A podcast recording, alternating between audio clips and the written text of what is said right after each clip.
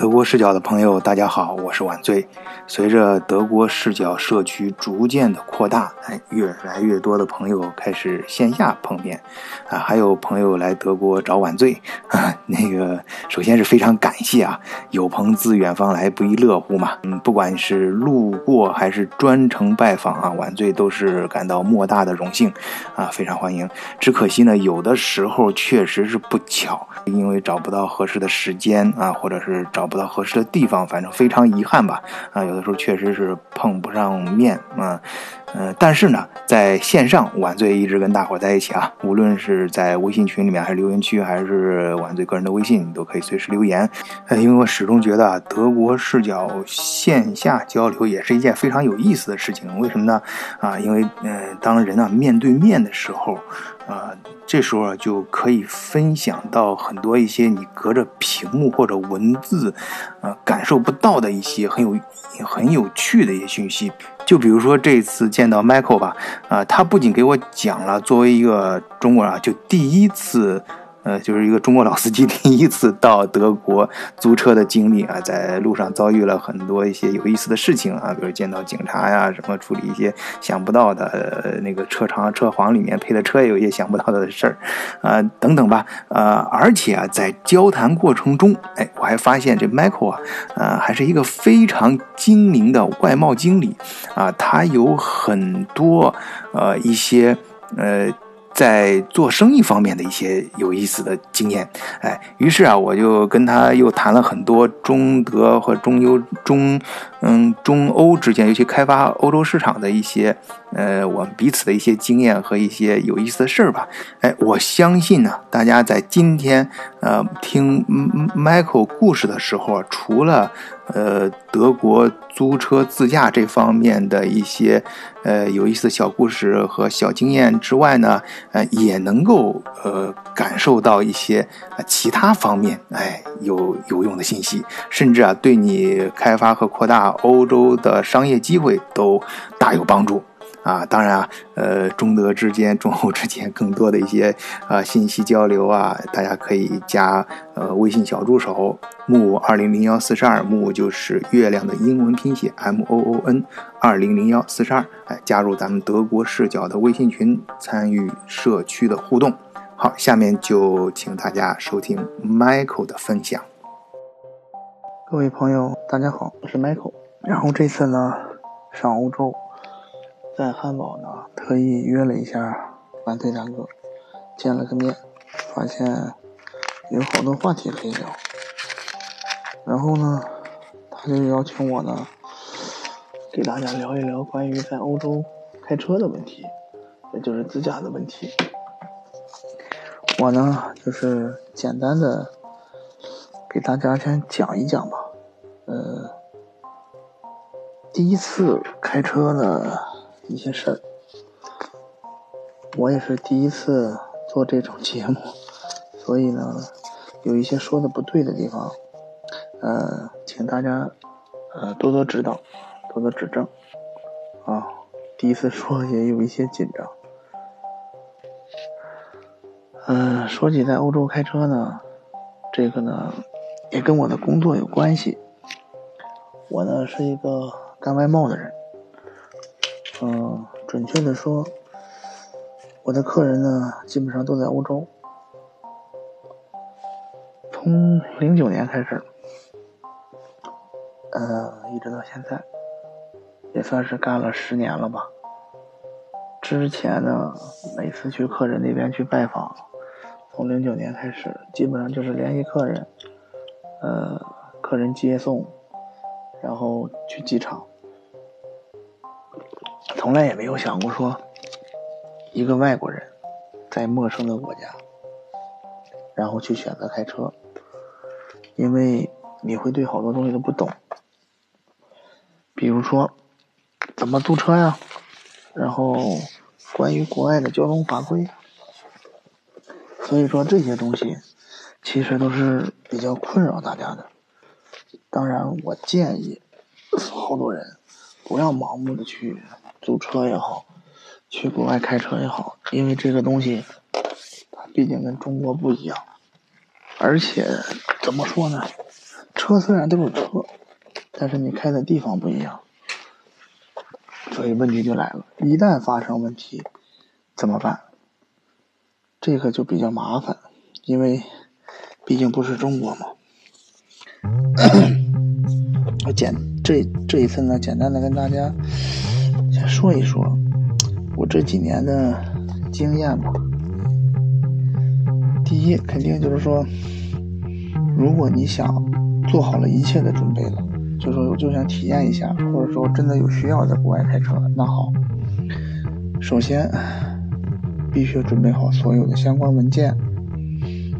嗯，第一就是驾照原件，就是中国的驾照。第二呢，就是说关于中国的驾照呢，其实有很多种方式，比如说。最简单的，把你的驾照拿到公证处去公证一下，做一个英文的一个翻译的文件。这个在欧洲也好，北美也好是比较通用的。你像现在有一些个 A P P，比如说会租车、租租车呀，包括其他的一些软件上，就专门免费帮你办那个所谓的国际驾照的。这个里边有一个误区。那个东西不是国际驾照，那个东西只是对你驾照的一个翻译的一个小样。真正的国际驾照，那你真的是得从欧洲一些国家，就是认可有国际驾照，关于国际驾照认可的国家去考，比如说欧洲，比如说美国、加拿大吧。但是中国不是那个国际驾照组织，但是呢。中国的驾照，在那些欧洲啊、北美那些国家还是比较认可的，因为大家的方向盘都是在左边嘛，反正在右边的基本上就是不行。就是说，关于文件类的，嗯，驾照原件首先肯定要准备好，翻译文件呢，这个就是比较通用，也比较实用。然后就是那个出租车呀，或者是。会租车啊，那些 A P P 上面给你可以做免费翻译的那个呢，如果有兴趣呢，也可以搞一个，反正也不要钱，是免费的。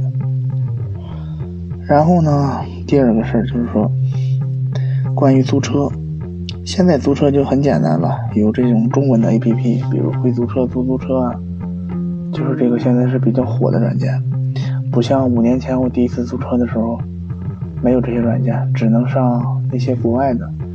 呃，网站平台上，比如说 Hertz 啊、Europcar 啊、Avis 啊，反正就是很这几个就是比较知名的，他们的车会比较多。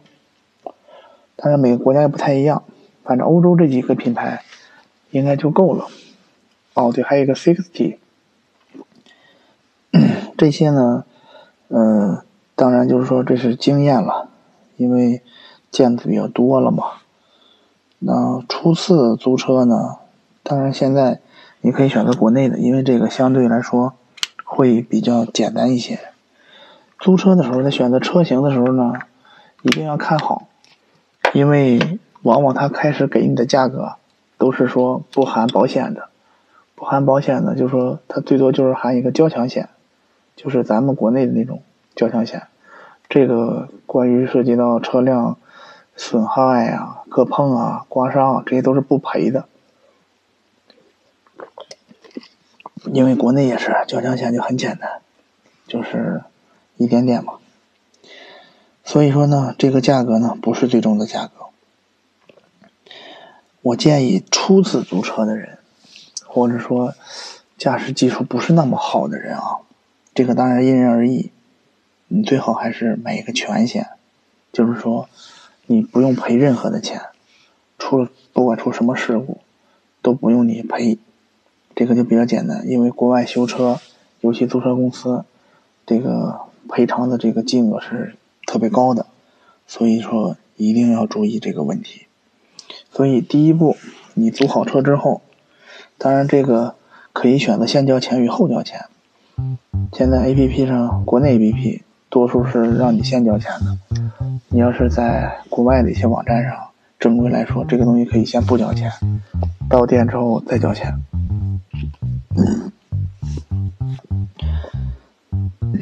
第一步，车租好了，好，我们到达目的地了，我们去找这个门店去租车。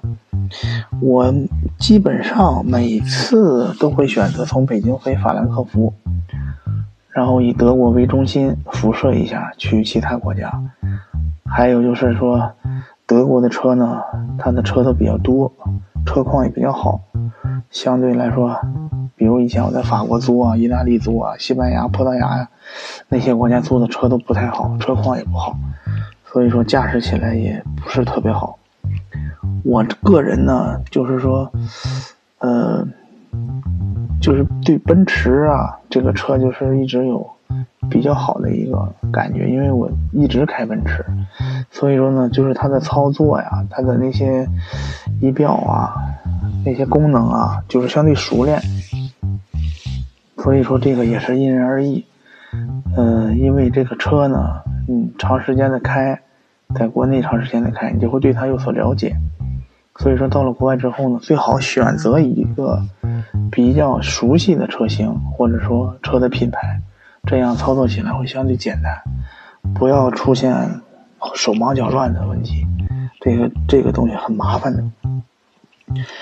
然后，当你取到车的时候，一定一定千万千万要注意什么？检查车况，因为。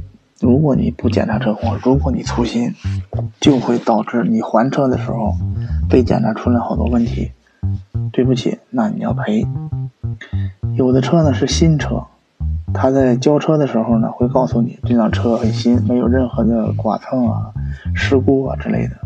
如果他提示你哪哪些部位有刮伤呀、磕碰啊、掉漆啊那些，你一定要检查好，确认好。然后你如果发现了在其他地方有问题，但是给你的交车的时候给你租车合同上没有标识出来，最好当时就联系工作人员，让他过来确认。你说，你看这个地方有伤，但是你这个合同上面呢没有标注，这样你就会避免交车的时候出麻烦，这个叫纠纷。因为这个的问题，如果你当时你没发现。后面还车的时候，工作人员说：“哎，你看这里有刮伤了，你根本就赖不掉，他们不讲理，因为当时你没发现嘛。”这个后边我也会给大家讲，我确实也遇到过这个情况，由于没有检查好车况的问题，后面产生了一系列的麻烦。好，如果你检查好车况了，车没有问题，一定要检查车内的文件，比如说。车的行驶本、手续，国内一说就是行驶证嘛。这个手续也检查好，放在什么位置上，防止路上遇到警察查你车的车况，这个车是否合法呀，或怎么样的，你找不到的时候又会手忙脚乱，就很麻烦。当然，这个在最近的一次我也遇到了，车的行驶本没在车上，我也是跟警察解释了一通，包括给租车公司打电话。反正就是避免不必要的麻烦。好，那当你开上车的时候呢，我建议你要先检查一下车的行驶的语言。基本上，如果在德国开车的话，车的仪表显示的第一种语言就是德语。如果你不会改英语，那请联系工作人员帮你改好，你再上路，否则也是很麻烦。当然。手机呢也会有导航，比如谷歌地图啊，当然现在也很方便了，不像之前，谷歌地图也不是很方便。但是车的地图、车的导航在德国来说真的是很准，特别准。所以说呢，我建议呢，第一次租车也好，或后面租车也好，去哪个目的地的时候啊，如果可能的话呢，你就把导航导两个。先确认一下这个地点是不是你要去的地方。如果谷歌地图还有车载导航发现距离基本上就是一致，公里数一致，时间路程都差不多，那就是对了。因为有时候国外的地址你一旦输的不太对的话，也会南辕北辙。你去的地方跟他到的地方完全是两个地方。所以说这些都是。我的经验之谈吧，希望大家能避免这个问题。还有就是说，你在行驶过程中，你在行驶的路上的，我讲几些注意事项吧。比如说交规的问题，交规呢，嗯，这个问题呢，我只能能说简单说，嗯，比如说在德国上，德国行驶的时候，关于这个德国超速的问题，好多人都会有误解，就说：“哎呀，德国不限速。”德国可不是不限速，德国我认为是部分路段不限速，大多数的路段还是限速的。所以说呢，限速的时候一定要注意，不要被拍照。拍照呢就是罚款，罚款呢，我印象中基本上就是差不多二十五欧元，跟中国两百块钱差不多吧。当然扣分不会扣，因为。你中国的驾照他也扣不了分，他们只是会罚款，罚款呢就是扣你信用卡，当时你会交押金嘛，预授权嘛。当然网上有好多，呃，那个攻略说，嗯，这个罚款其实也可以不用交的，啊，你回国之后把这个信用卡消了就好了。我真的不建议这么做，这样影响。个人的信誉吧，我觉得啊，好吧，然后接下来就说一说关于高速的问题。在德国呢，整个国境是不收费的，所以说你就可以随便开。你会发现，德国除了高速就是高速，市区呢就是的路就是市区，出了市区就是高速，所以说在道路上面呢相当的方便。然后德国人开车都很猛，嗯，如果在德国开车，建议是有一定的驾龄。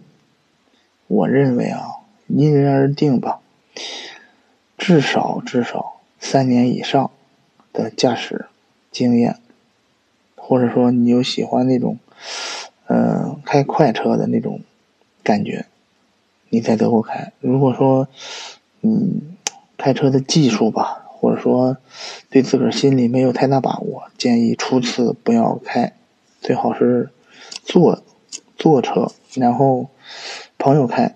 就比如说我，呃，我当然开过很多年在欧洲，所以有些朋友呢，就是说第一次跟我去，看我怎么开，然后接下来呢，他选择去尝试去开一下，然后慢慢的去熟悉一下。高速上在德国有时候限速一百一啊，一百二啊。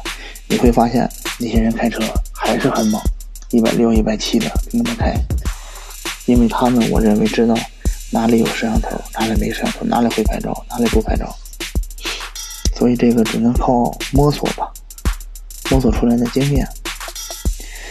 在德国开车呢，大多数人还是挺规矩的，高速最左的车道就是超车道，超完车回到第二车道行驶道，没有人会长时间的占用超车道。如果说你长时间占用超车道，这个理论来说是不合法的。所以说呢，开车的时候要注意这个问题。超完车抓紧回到行车道，不要影响那些想超车的人。嗯，其实我第一次开车的时候呢，老会忘在超车道上开，开的也是挺快，但是冷不丁的发现后边有人给你打远光灯闪你，当然他们很少会摁喇叭。哎，你突然发现后面那个车要超车了，自己没有及时的变道，所以这个东西有的时候会让超车的人会很讨厌你。好，接下来呢，再说一下关于嗯去别的国家。当然，我每次出国呢，不会光去德国，呃，周边的好多国家呢也会去转一下、走一下。这个就涉及到。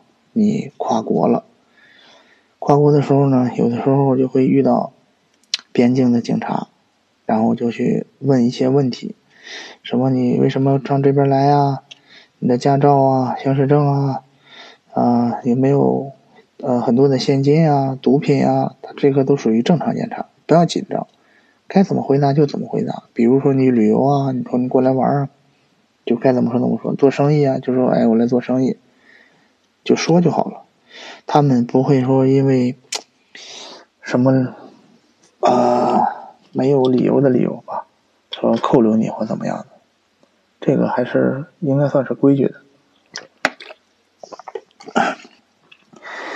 嗯，关于欧洲其他国家呢，我就说我去过的国家啊，比如说瑞士啊，呃，法国呀，啊不是，比如说法国呀，嗯，它就有收费站，西班牙也有收费站，意大利什么也有收费站，但是呢，有一些国家一定要注意啊，要买那个叫做高速票。什么叫高速票呢？就是说你在享用他们的高速，你需要买一张票贴在车的车窗玻璃上。呃，我遇到过的呢就是瑞士、呃奥地利、斯洛文尼亚，呃这些国家，如果你不买票呢，你被警察抓着呢，就是罚款很严重。这个呢，我我也没有做过攻略，这个也是听我那些客人跟我讲的，所以呢。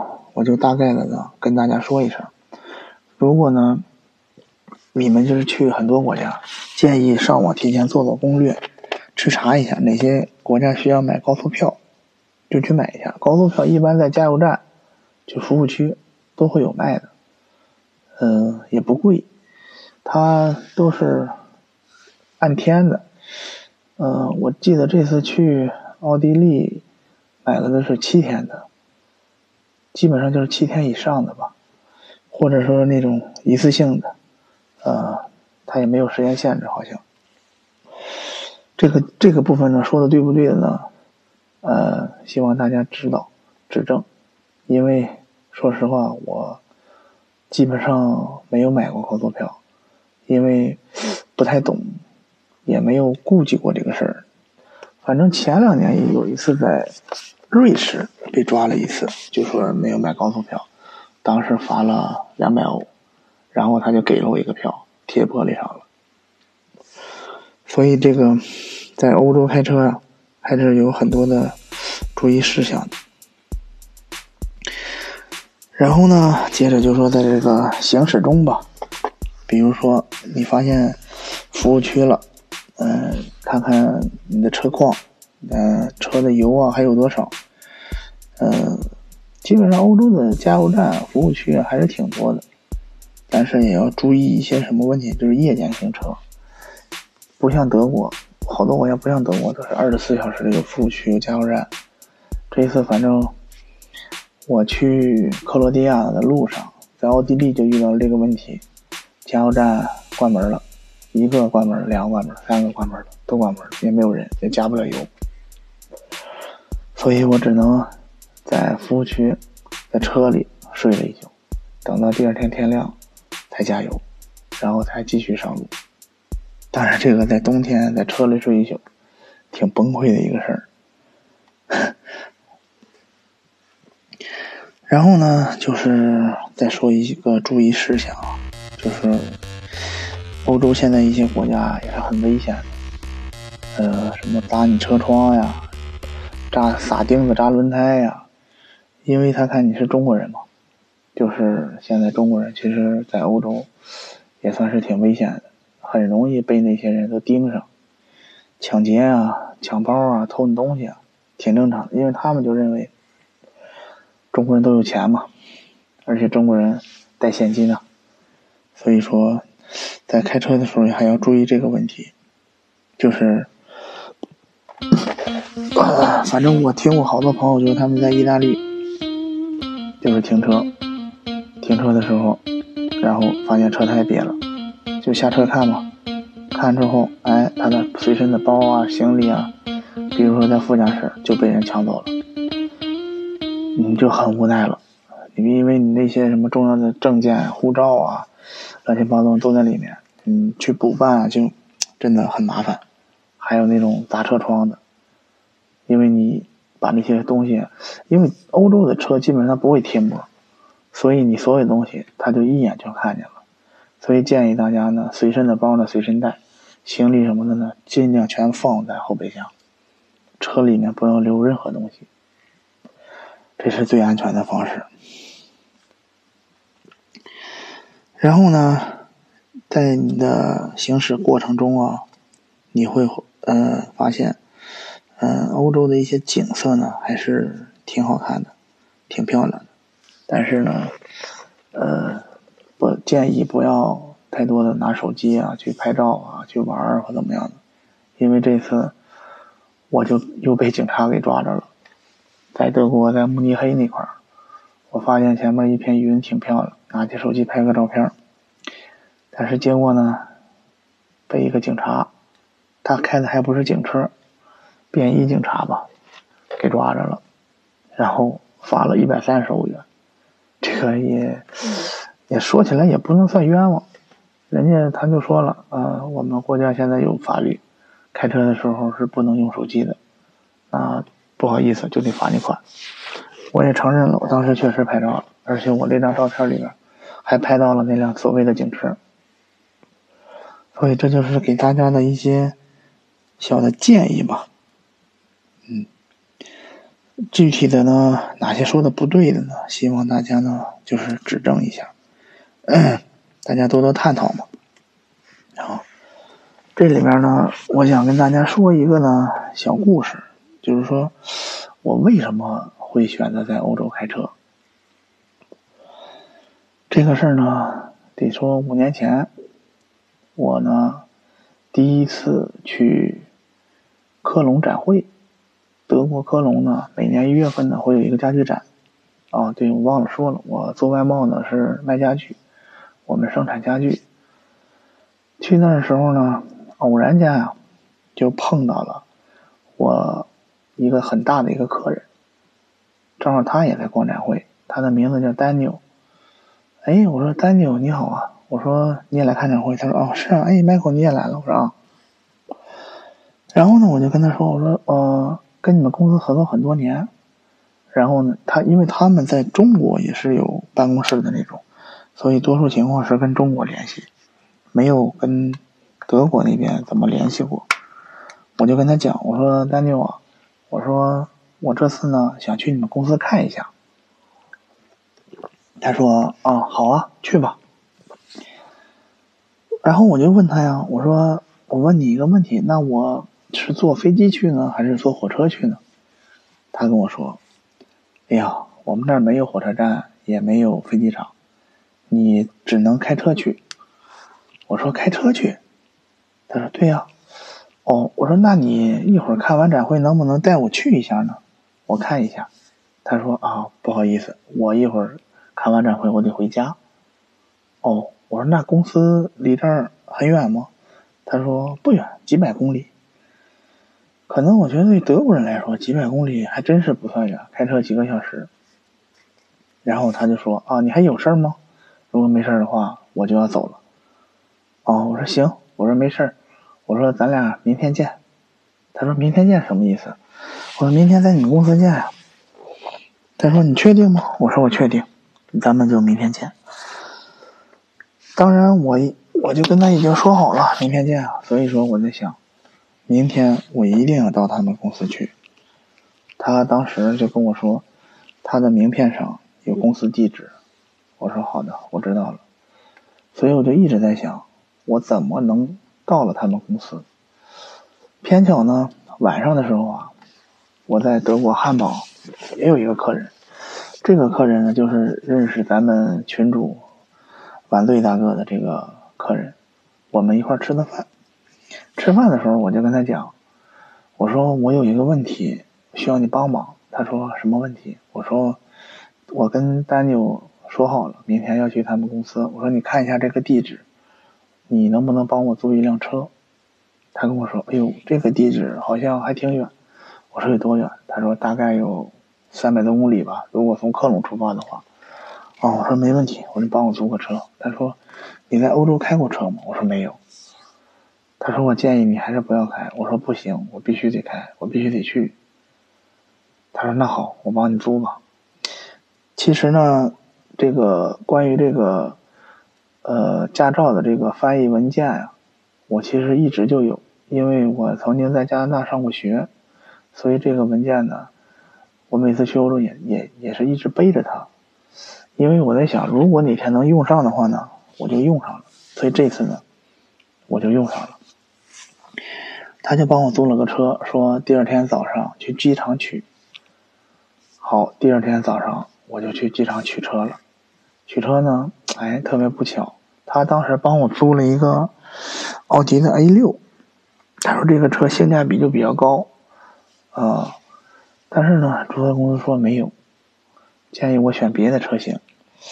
这个很多时候租车的时候啊，你租的车型，他确实不见得有，他就会给你换同系列的车型，就是价值差不多的车型，包括租车的价格都是一样的，大概。当时呢，那个租车公司的服务人员跟我说：“哎，先生，我们这儿新来了一辆奔驰。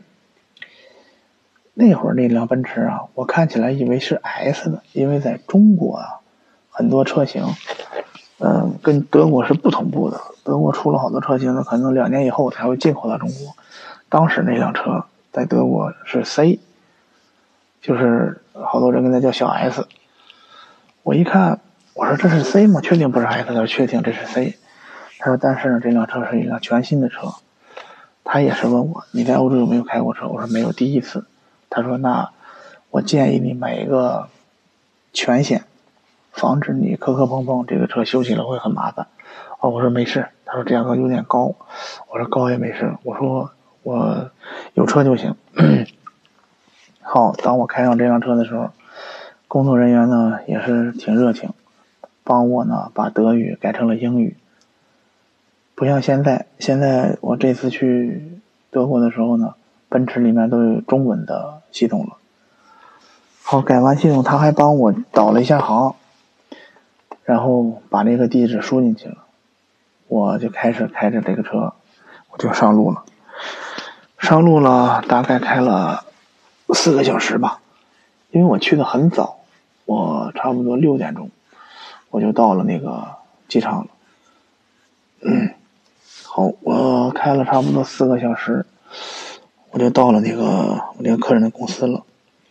到那之后呢，他们公司那边是一个很大的仓库，也有一栋办公楼。我就给丹妞打了个电话，我说：“丹妞，我说，请帮我开一下你们公司的大门。”我说：“我到了。”他说：“你到哪儿了？”就很惊讶的感觉。我说我到你们公司门口了呀，他说你确定吗？我说那好，我拍个照片给你看，你看一下。我拍个照片发给他，说哎呀，还真是。我说好吧，你把门开开吧。开开门我就进去了，进去之后他就下来了，从楼上。他问我，嘿，Michael，你怎么来的呀？我说开车来的呀。他说你真的开车吗？我说对呀。我说你看这个车就在这儿呢。他说嗯。这个车从哪来的呀？说实话，我其实挺当时我挺气愤他的，因为我就觉得中国人吧，咱们都是热情好客的。你看这些老外们来中国，咱们好吃好喝好招待的，包括去机场接他们呀、送他们呀。然后我就觉得他当时就很不尊重我，他就跟我说：“哎呀，你开车去吧。”他根本也没考虑到你是一个外国人在欧洲，那你说怎么开啊这个车？对吧？也没有车呀，他就是想给我出个难题。但是呢，我觉得中国人都是有一种不服输的精神。你给我出难题，那我就把你这个难题给你解决掉。好，我就跟他说：“我说我这车是买的。”他说：“你买的啊？”我说：“你来，你看，你看这个里程表是不是三百多公里？”他一看，确实是。当然，因为这个车是全新的一个车嘛。所以他就一点也没有怀疑，他说：“嗯，你挺厉害。”然后他就说：“好吧，那你有什么事儿吗？来我们公司？”我说：“没什么事，我就是过来看看，因为没来过嘛，对吧？也没有别的意思。”他呢就简单的给我介绍了一下他们公司的仓库管理系统。我当时呢就觉得，哎，确实也挺先进的，是吧？他们就是那种自动化管理，比如说，哎，你的产品输入一下你的编号，然后就会有一个无人操作的一个小叉车吧，就会取你那个货。这个当时我觉得确实挺高级的。当然，现在中国比他们高级的不是一星半点，就更厉害了。后来呢，就看完仓库，他就跟我说：“哎，对了，那个，呃，你还有别的事儿吗？”我说：“没什么事儿。”他说那没什么事儿呢，我们就去抽根烟吧，因为他知道我抽烟，他也抽烟。我们呢就去了一个他们的那个就跟国内的食堂似的一个地方，但是他们那个地方就是员工们吃饭的地方，也也会有咖啡啊、水啊、一些饮料之类的东西。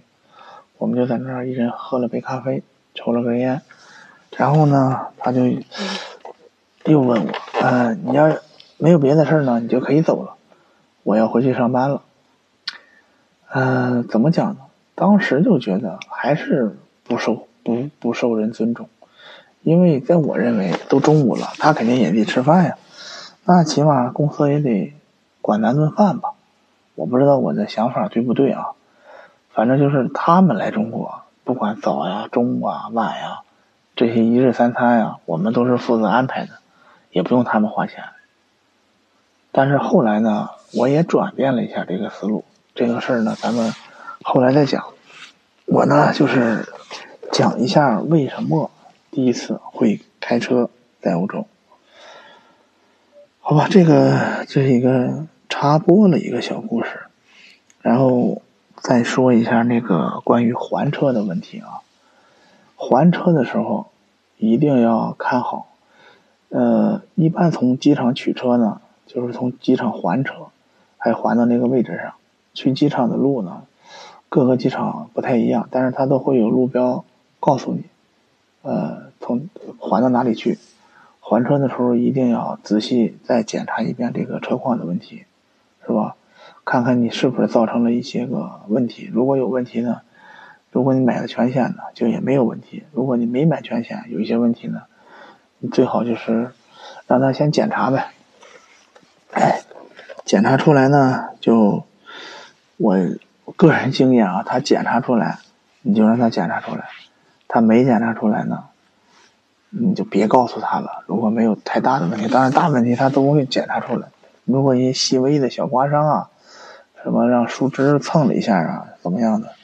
就别说了。我认为，要不然也会挺麻烦的。反正他没检查出来，就没你的事儿了。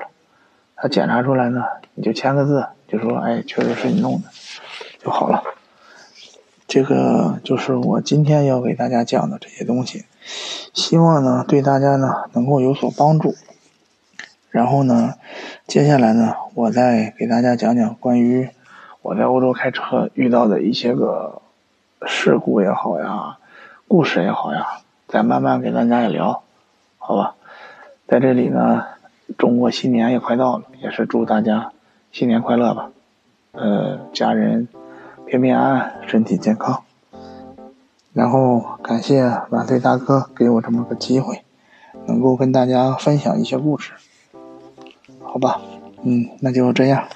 啊，应该说是非常感谢 Michael 啊！我相信大家也听出来了，啊，这只是一个开始，Michael 后面肯定还有很多更精彩、更有意思的分享。尤其是他在长这么多年开发欧洲市场的时候遇到的一些小故事，我相信大家很多朋友都会感兴趣的啊。那么大家可以加入我们德国视角的社群啊，加微信小助手木二零零幺四十二，木就是月龄的英文拼写 M O O N 二零零幺四十二，哎，到我们德国视角的社群里面找 Michael，跟 Michael 进行互动啊。当然也有很多中德之间的其他方面的朋友啊，你可以感受一下我们德国视角的。亲和力，马上要过年了啊！大家也祝大家新的一年身体健康，万事如意。